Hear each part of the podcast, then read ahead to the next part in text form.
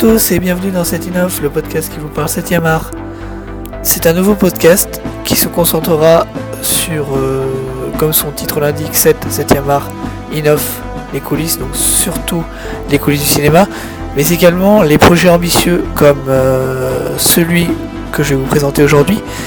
J'ai donc le plaisir d'accueillir la critique masquée qui m'a accordé sa première interview et ensemble on a parlé de sa série Devil Town qui sort le 1er février sur YouTube. Ouais, à 18h, exactement.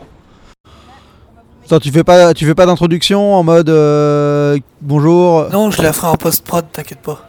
D'accord, moi je te laisse faire alors, vas-y. Bonjour Critique Masqué. Alors j'ai choisi euh, de t'interviewer parce que tu m'as laissé voir ta- les deux premiers épisodes de ta série et j'ai trouvé que c'était un projet ambitieux. C'est pourquoi j'ai pensé que ce serait intéressant de le promouvoir dans cette inoff. La première question que je voulais te poser, euh, c'est euh, tes inspirations pour ton scénario, ta série de manière générale. Euh, ouais, bah écoute, c'est une, j'ai pas d'inspiration précise. Genre, je me suis pas dit que j'allais m'inspirer de- d'un truc particulier, euh, genre d'une vision de. Genre, j'ai pas regardé des films exprès pour, euh, pour préparer Devil Town. Après, en regardant, maintenant que la série est finie et que je suis capable de la regarder, euh, je sais qu'il y a plein d'inspirations euh, qui sont vraiment inconscientes, mais à la fois qui sont qui trottaient dans ma tête. Donc, y a, bah, évidemment, il y a le personnage principal qui est, clairement inspiré de, des films de Melville, des films de Gabin. Voilà, qui est un espèce de, de flic des polars des années 50, 60 euh, français, euh, qui pourrait être interprété par, euh, ouais, par Gabin, ou même il y a un peu dans le look, un peu du samouraï de- d'Alain Delon. Euh, après, il y a, je sais que par exemple dans l'épisode 3, il y a une grosse influence de Scorsese avec Les Infiltrés, mais c'est un truc dont je m'étais pas du tout rendu compte. Et quand j'ai revu Les Infiltrés, je me suis rendu compte qu'il y avait une scène qui était vraiment très très proche. Euh, après, euh, le but c'était de créer un univers, une espèce de patchwork euh, avec euh, des inspirations diverses de tout ce qui fait ma cinéphilie, euh, de tout ce qui me plaît, en enfin de créer un univers assez cinématographique. Donc c'est pour ça qu'il y a par exemple euh, des, des- un peu des liens avec des, a des cow-boys, il y a, des, y a un, un personnage qui ressemble à Che Guevara, enfin il y, a, il y a un peu de tout quoi. C'est, donc c'était pas, le but c'était pas de faire un, un truc à la Stranger Things où je prends des références hyper précises et je les colle, mais plus de créer euh, vraiment un patchwork de choses qui, euh, qui, qui sont ancrées au fond de moi euh, par ma culture du cinéma et d'envie de la retranscrire dans, une, dans cette série quoi. Voilà. Devil Town a des airs de polar, de western. Comment t'es venu l'idée du titre? Ah, le titre, c'est une chanson que j'aime beaucoup. Euh, J'avais écrit un scénario qui se passait au, qui avait rien à voir. euh, en fait, il y a une chanson de je sais plus qui, merde, qui s'appelle Devil Town, qui est une chanson qui raconte euh, l'histoire d'un mec qui découvre qu'en fait il habite dans la ville du diable euh, et que tous, ces, tous les gens qui y habitent sont des vampires et que lui, lui est un vampire également. Euh, et c'est une chanson que, qui, me parle et donc bah, je, trouvais la, ça, je trouve que c'est un nom qui fonctionne avec une thématique qui, voilà, qui, qui permet direct d'avoir un personnage qui est le personnage de cette ville, qui est la ville du diable, où en fait c'est allégorique, hein, c'est pas vraiment la ville du diable, mais c'est juste pour dire que qu'on est tous des bâtards, hein, des Town, quoi. Il y a personne pour acheter euh, personne, quoi. Tu as eu l'idée du titre avant ou après avoir écrit? Non, je l'ai trouvé avant, je pense. Enfin, je pourrais pas exactement te dire, mais euh, c'est un titre que j'avais déjà affilié à un autre projet, en fait. Donc j'ai reporté le titre sur ce projet-là parce que ça convenait très bien. Voilà. Combien de temps as-tu mis à écrire ta série? Alors ça a été très très long parce qu'en fait j'ai tourné, euh, j'ai écrit épisode par épisode euh, et en fait j'écrivais pas avant d'avoir tourné l'épisode d'avant. Et vu que j'ai tourné sur trois ans, en fait euh, j'ai écrit le premier épisode très vite. Le premier épisode je l'ai écrit en quasiment euh, trois jours je pense. Enfin ça a été un espèce de une vision d'un épisode et d'un coup boum j'ai pu écrire le truc. ça a été hyper instantané quoi. Par contre le 2 j'ai mis quasiment six mois à l'écrire parce que j'ai eu beaucoup de mal à, trouver comment continuer cette histoire et je suis parti dans plein de directions différentes, il y a des versions qui n'ont rien à voir.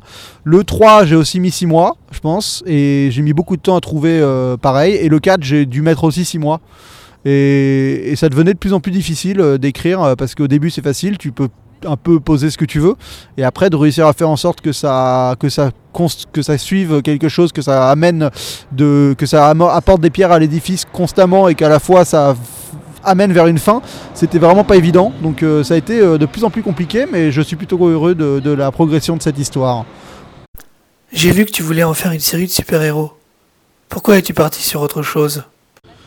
Alors c'est pas vraiment que je voulais en faire une série de super-héros, c'est qu'à la base j'avais dans la volonté de créer une série de super-héros qui s'appelait Real Fan et qui était une série euh, ouais un peu à la un, qui casse à la française un peu mais avec des super pouvoirs. Et j'avais commencé à commencé à écrire, euh, j'avais commencé à j'avais commencé à vraiment à écrire le truc et à, euh, et à commencer à même faire un casting. Enfin je comptais faire ça et au final bah en fait j'ai j'ai pas réussi à donner vie à ce projet et j'ai en réutilisant des éléments de ce projet-là, j'ai fini par faire des Viltand. Donc euh, c'était pas vraiment. Enfin, j'ai un document qui montre euh, l'évolution de comment je suis passé d'un à l'autre parce que j'ai tout pris en note. Euh, j'ai écrit pour, pour réussir à travailler, quoi. Mais ça a vraiment été un processus de partir d'une série que, dont j'arrivais pas. Je savais que j'avais pas les moyens pour la faire bien et d'arriver au bout et de la transformer vers, vers des Viltand qui, qui voit le jour aujourd'hui. Donc donc c'est bien. Tu as donc gardé ce projet Real Fan dans tes archives Oui, oui, euh, c'est voilà, ce serait, ce serait au moins c'est dans les, c'est dans les, c'est dans, c'est dans le coin quoi. Donc s'il faut, euh, je pourrais la, ressortir après. Euh, j'ai écrit, j'ai écrit, voilà, j'ai un, un, univers qui existe, mais c'est, c'est un peu, c'est autre chose, donc un jour peut-être. En ce qui concerne le casting, comment t'y es-tu pris? Pour le choix des comédiens en rapport avec les personnages? Alors le comédien principal, euh, donc Pascal Lagrandeur, euh, c'est quelqu'un euh, que j'avais fait une série il y a quelques années qui a jamais vu le jour avec des amis, qui était une série humoristique et donc on a fait passer les castings pour différents rôles et il avait envoyé son CV par internet à une annonce, mais pour un projet qui avait rien à voir. Et, en fait c'est un homme, faut savoir que Pascal, il est dans la vraie vie exactement comme il est dans le film. Enfin c'est genre que je lui ai pas demandé de jouer euh, comme ça. C'est Pascal Lagrandeur, c'est il est comme ça quoi. Il est euh, Flynn Cooper, enfin il a, il a cette c'est un mec à l'ancienne, il parle comme Gabin, enfin mais il est comme ça tout le temps. Donc euh, quand je reconnais le style Gabin en effet. Oui, mais il est comme ça dans la vraie vie en fait. Enfin, c'est pas un rôle quoi. Enfin fondamentalement, il est comme ça. Donc quand j'ai vu ce personnage, je me suis dit putain mais moi qui rêve d'utiliser cette figure du détective un peu à l'ancienne, qui était d'ailleurs dans ma série de super-héros, il y avait ce personnage là qui était plus jeune mais voilà, donc j'ai juste réadapté enfin j'ai focusé un peu sur ce personnage pour créer Town. Et je me suis dit ce mec là il, est tellement inspirant pour créer un personnage comme ça il va tout de suite apporter un univers un, décalage vis-à-vis du monde actuel. Enfin voilà c'est ça a été génial donc j'ai construit mon premier épisode autour de lui. Après les autres comédiens euh, sont venus un peu au fur et à mesure. Donc il y, en a où j'ai fait passer les castings. Euh, surtout pour euh, le deuxième épisode où j'ai fait passer les castings pour le rôle d'Abertini le rôle de Joe Calderon, c'est quelqu'un, c'est un ami à moi que je connaissais qui, qui m'avait demandé si, qui était comédien. Alors bah ça devait pas être lui mais la personne que je voulais avait pas son permis de conduire et Joe Calderon dans le premier épisode il conduit quasiment tout l'épisode. Donc c'était un peu délicat de, le, de le prendre pour ce rôle là mais la personne que je voulais faire pour euh, Calderon à la base elle reviendra dans la suite dans un autre personnage. Donc euh, bah, c'était que partie remise c'était tant mieux. Il y a plusieurs personnes que je, avec qui j'ai travaillé euh, que j'avais envie de retrouver. Il y a Sam Pinwood qui, est dans l'épisode 2 qui est, bah, qui est ma compagne qui joue Batman dans mes vidéos dans mes vidéos de la critique masquée. Donc elle, a, le rôle de Sam Pinwood, la journaliste. Donc bah, ça me faisait hyper plaisir de travailler avec elle et c'était évident euh, que, j'allais bah, lui donner un rôle euh, important dans Devil Town parce que c'est euh, une actrice que j'adore, enfin en, tant qu'actrice et avec qui j'aime travailler. voilà, donc il y a, y a, plusieurs, enfin c'est un peu c'est varié quoi. Il y a eu des gens qui m'ont recommandé des gens. il y a eu une personne qui nous a planté à 6h du matin dans l'épisode 1. Euh, l'oignon. Euh, la personne qui était supposée jouer l'oignon euh, nous a envoyé un mail à 4h30 du matin alors qu'on tournait à 6h du matin avec lui en nous disant qu'il viendrait pas. Et le père de la maquilleuse est venu et a joué l'oignon. donc il est venu nous dépanner à 6h du matin. Voilà donc. Sympa. Ouais ouais donc bah donc donc l'oignon on l'a trouvé vraiment une demi-heure avant de tourner quoi et c'était génial parce qu'il voulait être comédien ça le faisait marrer donc voilà il, ça lui fait bizarre de jouer un pédophile mais mais bon, vu que c'est que évoqué, il n'y a pas d'acte précis dans le film, euh, ça va. Mais voilà, donc c'était euh, une petite anecdote. C'est suggéré. Oui, enfin c'est pas c'est dit, mais voilà, c'est un petit rôle, hein, mais c'est un rôle important dans l'épisode parce que c'est un peu le, centre de l'épisode de, l'épisode 1, euh, l'oignon. Donc voilà, donc c'était, il nous a vraiment sauvé la mise, Jean-Pierre. Ça a été, ça a été la première vraie, vraie aventure. on s'est dit putain là, on est peut-être, on a peut-être, on est touché par la grâce quoi. Il se passe un truc, ce projet va aller au bout et, et ça va être d'une manière intéressante. La caméra épaule est beaucoup utilisée. Il y a très peu de plans fixes. Explique-moi comment tu as procédé. Ouais, bah, je, alors j'ai lu ta question avant, donc je vais la répondre. Euh, oui, Devil Town, il y a un style qui est, on va dire, qui est très caméra à l'épaule. Alors, il y a déjà un souci technique qui est que moi, j'avais euh, une caméra avec euh, ce qu'on appelle une cross épaule, donc qui était faite pour tourner à l'épaule. Et sinon, j'avais un pied. moi, le tournage sur pied, il y a quelques plans hein, qui sont sur pied, hein, pas, pas, tout est à l'épaule. Mais le problème. Faute de moyens? Voilà, ce genre de choses. Enfin, il y a quelques plans fixes, hein, mais, mais c'est-à-dire que je suis quelqu'un qui aiment le, mouvement dans le cinéma. Et euh, le problème, c'est que de tourner sur. Euh, de tourner. Euh, en fait, le problème du mouvement, c'est que si tu n'as pas le moyen de faire des mouvements. Il y a plusieurs outils pour faire des mouvements dans le cinéma. Il y a le Steadicam, qui est donc une caméra fluide qui permet d'avoir de, de, des mouvements assez amples et assez faciles un peu partout. Et après, tu as des travelling avec des rails pour avoir des mouvements hyper fluides. Mais ben, ça, tout ça, j'avais pas les moyens de le faire. Donc j'ai opté pour une mise en scène euh, à l'épaule, qui est un style que j'aime bien. Il y a un côté immersif. Alors je sais que pas tout le monde aime bien. Et il y a des moments, ça peut peut-être être un peu, euh, je sais pas. Euh, les scènes à la caméra épaule, un petit peu originées au début. Mais dans l'épisode 1, dans le train, là, cette séquence caméra à l'épaule, c'était vraiment bienvenu. Dans le train, ouais, dans l'épisode 1, ouais. Et dans l'épisode 2, il y a une scène euh, ralentie. Comment as-tu procédé pour ce faire? Alors là, c'est pas des ralentis exactement en fait. Euh, dans l'épisode 2, c'est en fait euh, l'intérêt de Devil Town, c'est que vu que c'est un projet totalement fauché, on a dû travailler de la contrainte, beaucoup de choses. Et dans l'épisode 2, ce qui est intéressant, donc c'est cette séquence dans, dans les arènes, qui est un espèce de combat entre, entre Che Guevara et un cowboy quoi. En fait, je tournais dans un lieu où j'avais pas d'autorisation. Euh, c'était un lieu qui s'appelle les Arènes de Lutèce à Paris, euh, qui est un, lieu public.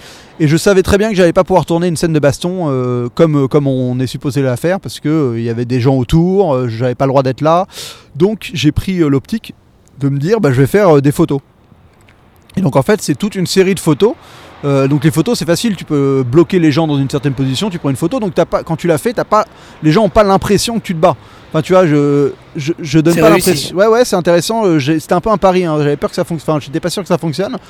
Et, euh, donc, c'est juste une série de photos que j'ai animées ensemble et qui donne euh, ce combat. Donc, ça donne un style bah, euh, totalement enfin, improbable sur le moment, mais euh, je trouve que le résultat, euh, c'est des tentatives comme ça que j'avais envie de. Enfin, je fais pas un. Devil Town, c'était aussi une expérimentation, c'était le but de ce projet, d'apprendre et d'expérimenter. Et là, voilà, c'était un, une expérimentation parmi d'autres. Et je trouve que celle-là fait partie des expérimentations concluantes en tout cas. Est-ce que tu as demandé un financement via Ulule ou Litchi? Alors, j'ai fait un Ulule pour l'épisode 2, après avoir fait le 1. Euh, qui a de 3000 euros qui m'a permis en fait de tourner jusqu'au quatrième épisode. Donc euh, voilà, c'est un Ulule où, j'ai pas utilisé euh, la critique masquée pour, pour le soulever, mais j'avais pas d'abonnés à l'époque, j'étais, j'étais, j'étais personne sur YouTube. J'ai, juste fait un, un, Ulule dans mon coin et bon, c'est entre les gens avec qui je travaille, les proches, la famille. C'est majoritairement des gens qui me connaissaient, qui ont donné de l'argent. Et voilà, j'ai réussi à soulever 3000 euros grâce à des dons extrêmement généreux de certaines personnes. Et voilà. J'arrive. Ouais, je te rappelle après, euh, Robin, on fait la suite après? J'arrive. Je profite de cette interlude pour me présenter, je m'appelle Renaud. Et nos Robin, comme critique masqué, vient de m'appeler.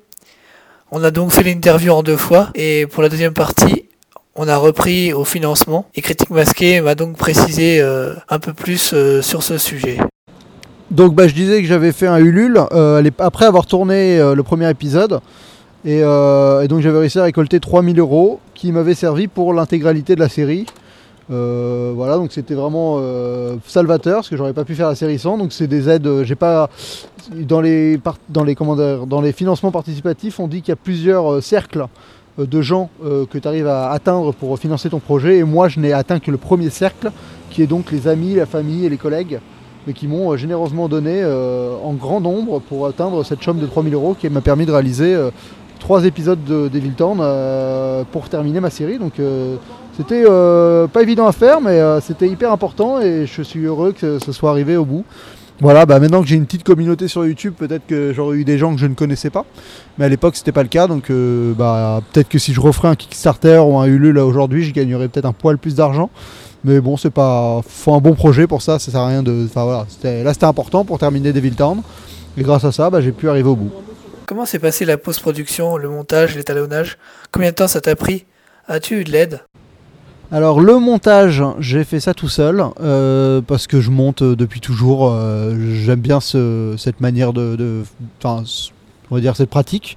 J'aime le montage. euh, alors je me suis fait aider par une monteuse professionnelle qui est venue à chaque fois valider mes épisodes, on va dire. Euh, qui est venue voir et me dire ah bah là tu pourrais raccourcir ça, enfin qui m'a vraiment aidé. Et ce qui était intéressant, c'est que autant pour le premier épisode, euh, elle a énormément intervenu, elle m'a vraiment corrigé plein de, plein de défauts. Et au fur et à mesure des épisodes, euh, en voyant que je m'améliorais, elle avait de moins en moins de choses à me dire. Donc c'était c'était preuve que parce que Devil Town c'était vraiment un projet qui était fait pour que j'apprenne à faire un film. Et donc euh, bah, là au moins ça m'a je me suis rendu compte par exemple grâce au montage que, que je devenais de plus en plus efficace en montage au fur et à mesure des épisodes. Donc euh, bah, on va dire Paris réussi. Le premier épisode et le deuxième épisode ont été étalonnés par quelqu'un euh, qui m'a aidé dans l'étalonnage, donc qui a fait étalonnage un vrai étalonneur. Et le troisième et le quatrième ép- épisode, j'ai décidé de le faire moi-même parce que voilà, c'était aussi l'occasion de tester l'étalonnage et d'apprendre un peu comment ça fonctionnait. Je, suis plutôt content de ce que moi j'ai réussi à faire tout seul, mais même je trouve le premier épisode très bien étalonné. J'ai un peu plus je suis un peu plus sceptique sur le deuxième, mais euh, c'était aussi compliqué de travailler. Euh, voilà, la post prod, c'est un.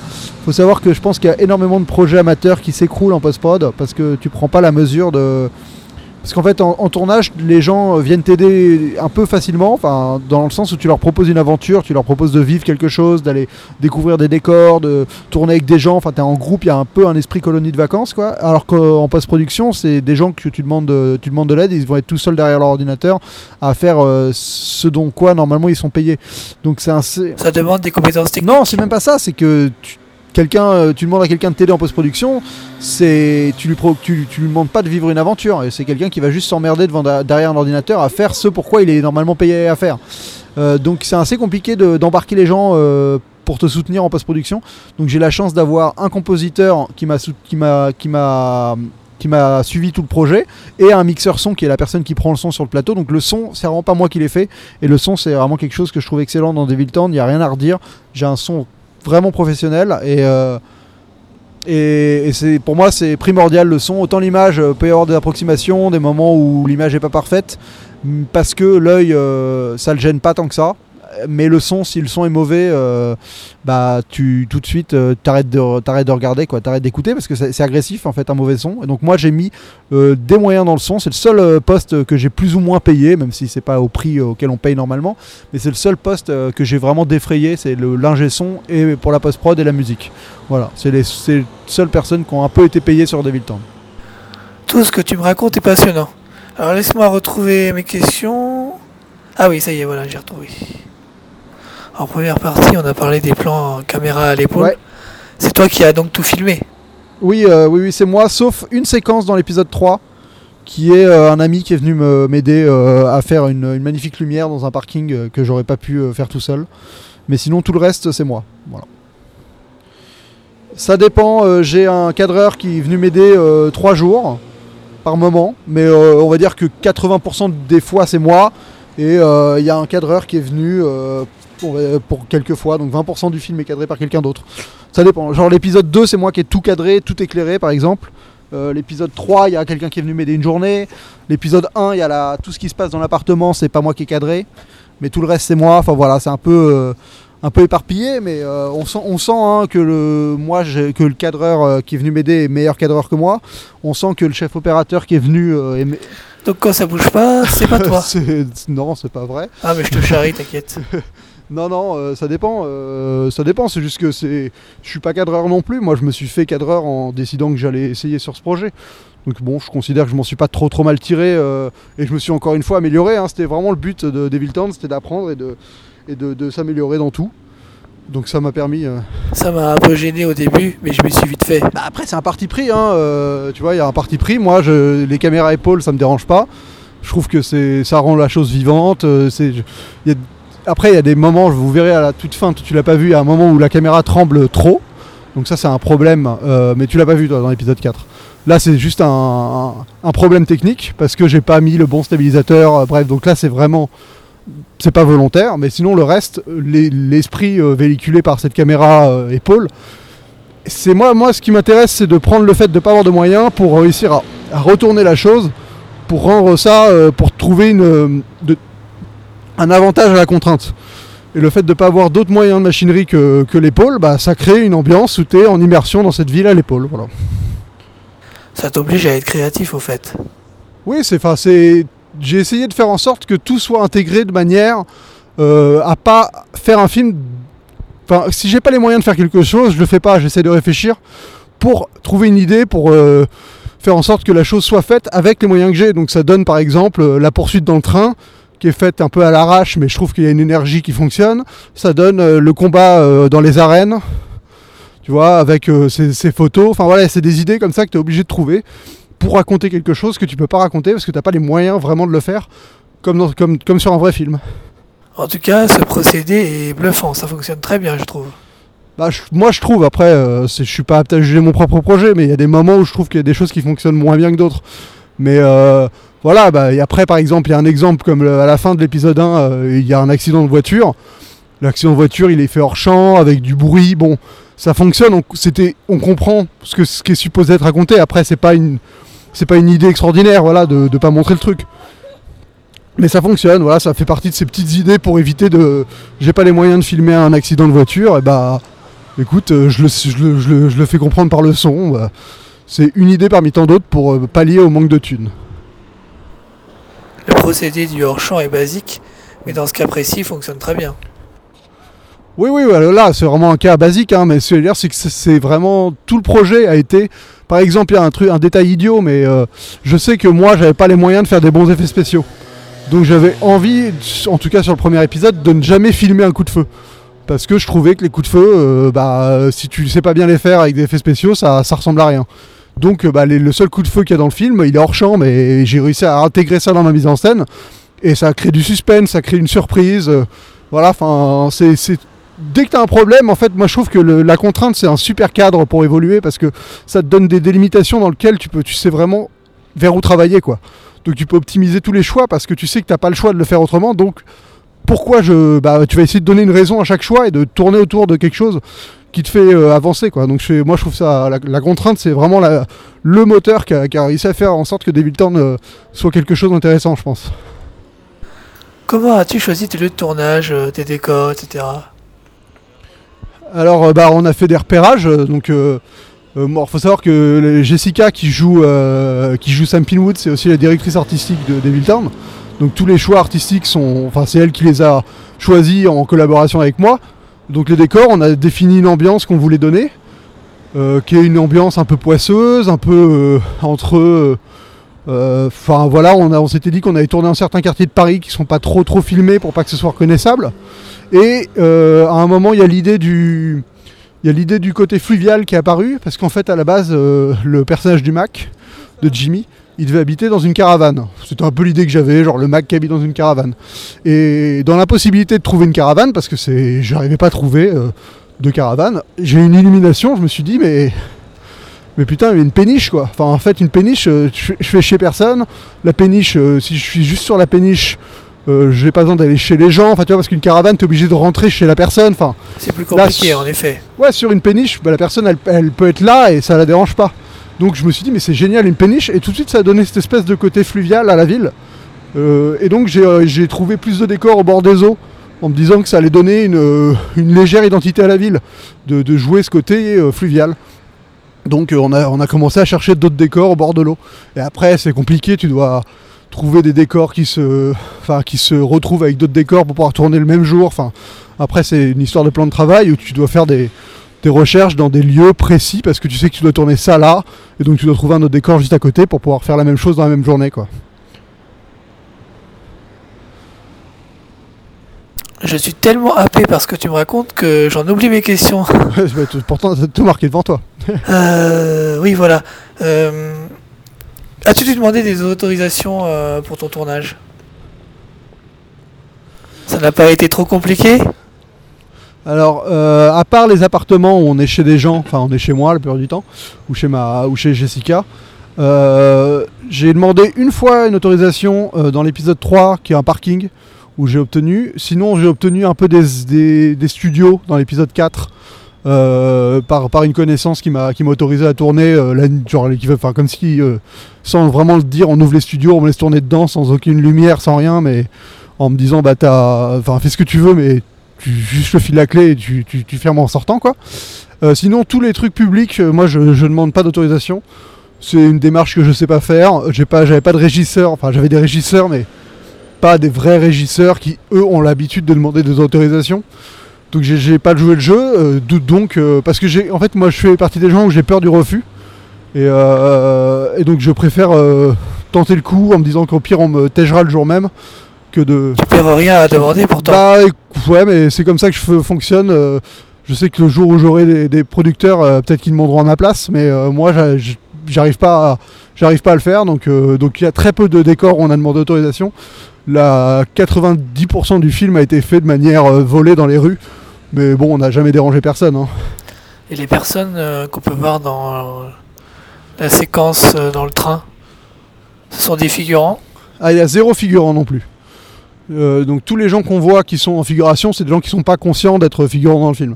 Euh, notamment les gens dans le train ou ce genre d'autres On choses. ne pourrait pas les reconnaître alors. Bah, je pense qu'il n'y a pas de plan où. euh, Enfin, il n'y a pas de plan où ils sont assez longtemps à l'image de manière assez présente pour qu'ils puissent être reconnaissables. Voilà. Après, tous les gens qui apparaissent de manière évidente à l'image sont des gens de la série. Il a personne euh, qui a été. j'ai filmé personne à son insu. Les seules personnes qu'on verrait, ce serait dans le train. Et les plans sont hyper rapides et. Enfin voilà, c'est des plans tellement rapides. Tu as filmé dans un train? Non, c'est dans un train. C'est dans la, c'est dans un train qui fait euh, Saint-Lazare-Versailles qu'on a pris, euh, on a pris euh, pff, 10 fois dans la journée. On a dû faire 10 allers-retours.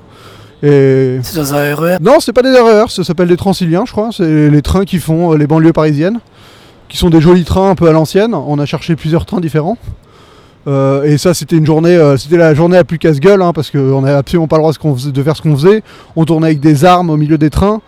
Euh, et on a eu la chance qu'en fait c'était avant Charlie Hebdo, donc c'était vraiment il y a longtemps. hein, mais C'était fin 2014 donc. ouais, voilà, c'était en novembre 2014. Et le fait que ce soit avant Charlie Hebdo fait que les gens étaient, ils avaient pas peur. C'est-à-dire qu'il y a certains plans où moi je filme d'un autre wagon. Il y a Joe Calderon qui rentre dans le, dans le wagon avec un, avec un flingue. Euh, et les gens réagissent pas, ils s'en foutent. Alors que tu ferais ça maintenant, je pense que tu aurais le, le GIGN qui t'attendrait au bout de la rame et qui te, qui te dégommerait en pensant que t'es un terroriste. Quoi. T'as bien fait de le faire à ce moment-là. Ouais, donc, euh, donc je, je suis content que la, la, enfin, d'avoir pu profiter d'un climat un peu plus serein en France pour faire cette séquence-là. euh, mais c'était inconscient. hein. De toute façon, c'est il y a une grosse partie de choses que tu fais parce que tu es inconscient des dangers que tu prends en le faisant et que tu arrives à le faire. Tu vas au culot. Ouais, bah tu te dis que, enfin, t'as pas de notion que, que ce que tu fais c'est débile, c'est dangereux, c'est inconscient. Et le fait de, de le faire Créativité. Ouais, c'est pas la créativité. Oui, en tout cas, c'est là que tu t'as pas peur, en tout cas. Et la peur, euh, c'est sûr que ça peut te, te retenir de faire certaines choses. hein. Donc euh, voilà. Là, là, au moins, c'est vrai qu'on a fait des choses qu'on aurait. Enfin, si tu réfléchis à deux fois, jamais tu le fais, quoi. Mais bon, euh, et Dans ce cas, demander une autorisation aurait été compliqué. ouais, mais bon, au final, je tourne quand même. Donc euh, c'est. plus, c'est juste que le problème de demander une autorisation, c'est que si le décor te plaît vraiment, alors tu as juste un coin de rue, hein, et que tu demandes l'autorisation et qu'on te l'accorde pas, euh, tu peux plus y aller parce que si, si tu vas, les mecs ils sont au courant, ils vont, ils vont, enfin ils vont, ils, sont conscients que tu vas être là ce jour-là, donc ils vont, vérifier, tu vois. Oui, alors que si tu demandes pas d'autorisation, bah les mecs, euh, t'as quand même beaucoup de chances que personne, personne ne remarque. Donc euh, c'est le parti pris que j'ai choisi. Hein. Mais sinon, tu es obligé de demander une autorisation à chaque fois. Bah, euh, ça dépend, il y a différentes règles. Sur les lieux publics, si t'es moins de 5, tu peux tourner certaines choses, mais enfin, c'est assez nébuleux tout ça. Mais oui, théoriquement, faut tout demander à la mairie euh, ou à la préfecture, ou voilà. Théoriquement, faut tout demander partout. Mais par exemple, le train, jamais je peux filmer une fusillade dans un train comme j'ai filmé. Jamais j'ai une autorisation pour ça, sans une boîte de production, sans que ça me coûte euh, des millions d'euros. Enfin, cette séquence, elle a été faite pour 0 euros parce que j'ai pas demandé d'autorisation. Si je demande une autorisation, jamais elle est faisable cette séquence. Tu parlais de tes inspirations en début d'interview. Est-ce que pour certains plans, tu t'es inspiré de certains réalisateurs? Non, franchement, euh, je, je pense pas m'être inspiré de plans précis. C'est ce que je disais au tout début, hein, c'est que j'ai pas essayé de me calquer sur quelconque euh, manière de filmer. On va dire que une des inspirations, ce serait peut-être la première saison de True Detective, juste sur le côté deux personnes qui discutent en voiture, parce qu'il y a beaucoup ça dans le premier épisode. Mais même en termes de plans, j'ai pas réfléchi en me disant je vais faire les mêmes plans que True Detective. Je sais même pas quel plan ils font dans True Detective. Non, euh, tu sais, dans la manière de filmer, il y a vraiment un côté instinctif où toi, quand t'écris surtout, vu que c'est moi qui ai écrit les, les scènes, bah, quand t'écris, tu visualises les scènes d'une certaine manière. Euh, de manière instinctive, de manière naturelle en fait. C'est comme ça que. Bah, c'est comme ça que tu vois les. Enfin, que quand t'écris, t'as les images en tête quoi. Donc. euh, donc ce que j'ai fait quand, quand j'ai tourné, c'est que j'ai essayé de reproduire ce que j'avais en tête au moment de l'écriture. Donc il y a des moments où j'ai des scènes où je, je sais même pas ce qu'elles racontent fondamentalement. Enfin, j'essaie pas de me dire que je vais filmer comme ça parce que ça va raconter ça. Par exemple, la scène où Flynn rentre chez lui dans le premier épisode, écoute ses messages téléphoniques, euh, pose toutes ses affaires sur la table et après écoute euh, le redécouvre la lettre de Nicky et se barre. Je savais que dans ma tête, je, je voulais pas la autrement qu'avec ce plan séquence où euh, Flynn, euh, on le voit à peine, il est un peu flou, on reste au premier plan, enfin. Et après, par exemple, il y a des gens sur Twitter qui, sont, qui ont vu le premier épisode, qui m'ont dit, euh, par exemple, Monsieur Cinéphile, qui m'a dit Ah, ce plan-là, il est génial, ça raconte le fait qu'il laisse sa vie derrière lui, il prend que ce qui compte, son flingue et, sa, son, flingue et, son, et son portable qu'il rejoint. Enfin, genre, il m'a. On ce qu'on veut en fait. Non, parce que oui, mais parce que fondamentalement, c'est aussi vrai. Parce que, bah, parce que c'est un- c'est un- il y a une forme de. Je pense qu'il y a une forme de, de manière euh, instinctive, quoi. Quelque chose de- d'inconscient que tu mets dans ta mise en scène parce que c'est comme ça que tu le vois, parce que tu l'as écrit. Voilà. Oui, je vois très bien ce que tu veux dire. Après, il y a une- après, le but c'est d'être lisible et de faire en sorte que les gens comprennent ce que tu racontes. C'est le béaba de la mise en scène par l'image, c'est de faire en sorte que, tu, que déjà la première étape c'est que les gens comprennent les informations que tu veux leur délivrer euh, visuellement. Quoi. Je reviens à ton scénario. T'as tout écrit tout seul, euh, tu t'es fait aider. Oui, oui, alors euh, on va dire que il y a Jessica qui était là tout le long de l'écriture, donc il m'a qui m'a corrigé plein de trucs, enfin qui m'a à qui j'ai eu un dialogue pour les versions, me dire si ça lui plaisait, si ça lui plaisait pas, enfin qui a été mon interlocuteur principal. Et après, euh, chaque acteur y a mis du sien, a changé des dialogues. Par exemple, Pascal, c'est lui qui a amené ce dialogue, euh, ce phrasé un peu, euh, ce qu'on appelle la gouaille, un peu, euh, cette espèce de vieux français là. Ça, c'est Pascal qui l'a amené lui parce que, euh, bah, parce que c'est comme ça qu'il parle dans la vraie vie, quoi. Donc, euh, donc il a, Ça passe très bien. Ouais, moi je trouve que c'est, je trouve qu'il y a un côté où au début tu te dis c'est too much, et à force de voir les mecs euh, qui est toujours pareil tout le long, bah tu te dis qu'en fait euh, tu finis par l'accepter quoi. Enfin pour moi c'est un des trucs que j'aime dans Devil Town, c'est que tout est too much, mais vu que c'est assumé du début jusqu'à la fin, bah tu finis par l'accepter, tu finis par te dire bah c'est, c'est comme ça en fait. En voyant tes affiches pour ta série, Voilà. euh, les premières étaient sur fond noir. On se dit que ça de- devait se passer la nuit. Euh, J'imagine que c'est faute de budget. Alors euh, bah ça c'était un, on va dire un problème de budget aussi, c'est que optimalement si j'avais dû, euh, j'avais eu les moyens que je voulais, j'aurais fait tout de nuit, je pense. Ça aurait été un film euh, très sombre, film noir, vraiment avec de la pluie, enfin un côté, euh, Tu voulais un côté sombre en fait. oui voilà, un peu comme ça. Noir. Oui, un peu comme ça. Le problème c'est que moi j'ai pas d'argent, je peux pas me payer d'éclairage, pas plus que ça, donc je peux pas tourner euh, de, de nuit parce que de nuit euh, faut éclairer, faut un groupe électrogène, enfin ça coûte tout de suite beaucoup d'argent et beaucoup de, de- de- moyens. Donc euh, bah, j'ai fait le choix de me dire qu'on verrait jamais la nuit. Euh, Il y a une nuit dans Devil Town qui arrive à la toute fin et qui est dans un monde un peu, par- enfin, un peu spécial, donc c'est même on comprend vraiment pas vraiment que c'est une nuit. Mais sinon, euh, il n'y a pas de nuit quoi. Euh, voilà, c'était un parti pris, donc c'est un film noir sans nuit. Mais après, euh, bon, c'est pas un film noir très longtemps, parce que le deuxième épisode, il est entre le film noir et le western. Euh, Enfin voilà, il y a après, après, après, il y a des ambiances qui s'en sont dégagées. euh, autrement, je trouve que ce côté un peu grisâtre, un peu euh, crasseux, euh, bah, du premier épisode fonctionne bien aussi. Enfin, ça crée une autre forme de, ça, ça crée un film, un truc que t'as pas l'habitude de voir non plus, quoi. Une autre forme de, de, de, de film Oui, noir. on a du polar, euh, du western, euh, etc. Ouais, ouais, voilà, bah, c'était un peu le but d'y mettre un peu tout ce que j'aime dans le cinéma, quoi. Donc, euh, donc il y a un peu de tout, dont du film noir, dont du western. et il y a aussi des, des- Ce sont tes genres favoris? je sais pas si c'est mes genres préférés, mais en tout cas, c'est des vrais genres de cinéma, quoi. Donc, euh, j'avais aussi de fait envie de faire un film qui qu'on voit pas tous les jours à la télé, que le cinéma français propose pas beaucoup. Enfin, de, m'aventurer quelque part où, je me dis que j'apporte au moins quelque chose aux gens. Enfin, j'avais envie de faire le film que moi, en tant que cinéphile, j'aimerais bien voir la France faire, tu vois. Un film qui est qui a un délire de mec, euh, qui, propose une, aventure un peu, euh, un peu en dehors du quotidien et à la fois euh, un, peu référencé, qui fait un kiff, quoi. Un, vrai délire, hein, une vraie aventure cinématographique. J'irai avec le peu moyen que j'ai, quoi.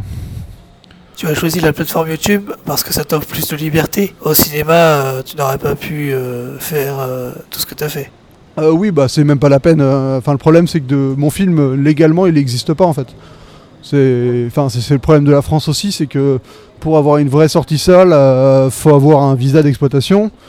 Pour avoir un visa d'exploitation, bah faut avoir euh, payé les gens. Ça coûte cher. Non, c'est qu'il faut avoir, euh, faut justifier de devoir financer ton film de manière euh, traditionnelle, quoi, d'avoir payé les gens pour justifier. Il y a le CNC. Pas, pas que, il n'y a pas que le CNC, mais oui, enfin, en, faut- en tout cas, faut avoir un film qui est légalement dans les clous.